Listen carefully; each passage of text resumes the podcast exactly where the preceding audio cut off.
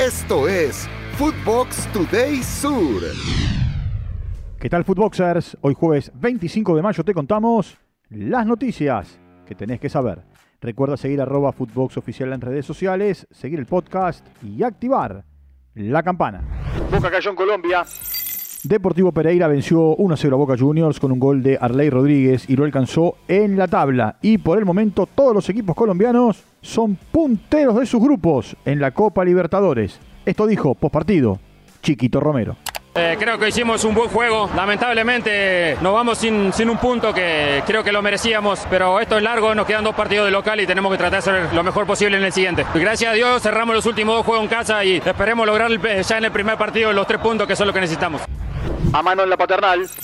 Argentino Juniors no pudo ante el Timao en el estadio Diego Armando Maradona y empataron 0 a 0, pero logró una valiosa unidad para mantenerse en el primer lugar del grupo con eh, dos puntos de diferencia sobre Independiente del Valle y cuatro sobre Corinthians y Liverpool. El equipo dirigido por Gabriel Milito podría sellar la clasificación en la próxima fecha, cuando se enfrente al conjunto uruguayo.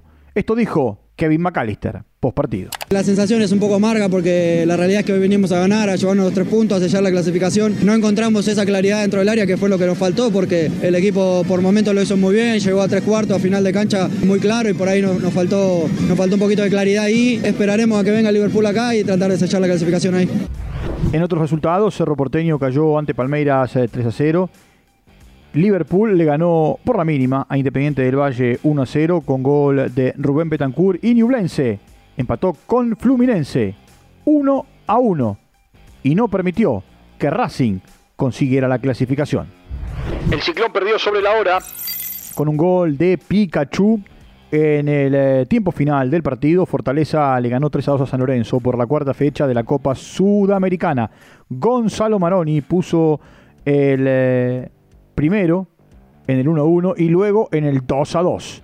Cuando todo parecía terminar con igualdad, la Roca Sánchez cometió un penal en tiempo adicionado al reglamentario y el brasileño se llevó el partido 3 a 2. Si el equipo de Insúa gana los dos partidos que quedan, avanzará a la siguiente ronda de la Sudamericana. Escuchemos justamente al gallego Insúa. Creo que fue un gran partido con dos muy buenos equipos que se, mm, expresaron de, muy buena forma, un partido de ida y vuelta. Estoy muy conforme con la respuesta que tuvo el equipo en la parte futbolística, en la parte colectiva, así que tenemos mucha fe de cara al futuro y vamos a ganar los dos partidos de local y vamos a clasificar.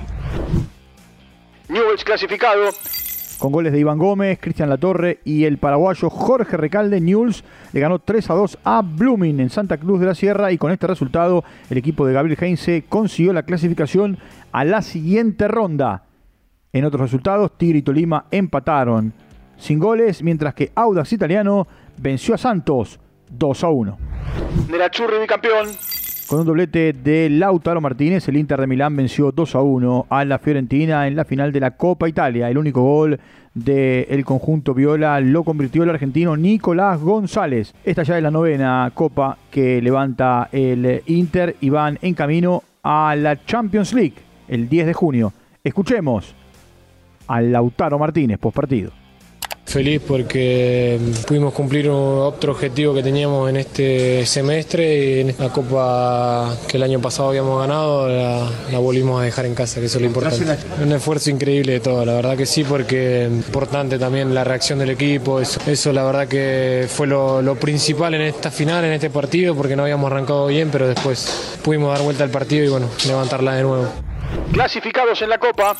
Gracias a los tantos del colombiano Campas Surasi en contra, Mayo y Cortés. Rosario Central revirtió el resultado ante Central Córdoba de Salta y se impuso 4 a 1. Avanzó a los 16 de final de la Copa Argentina, donde se enfrentará con Chaco Forever. Por otro lado, Central Córdoba de Santiago del Estero le ganó 3 a 0 a Comunicaciones en la provincia de La Rioja con un doblete de Lucas Gamba y otro gol de Federico Jordan. El arquero Francesconi atajó un penal. El rival de Central Córdoba será independiente. Esto fue Footbox Today Sur.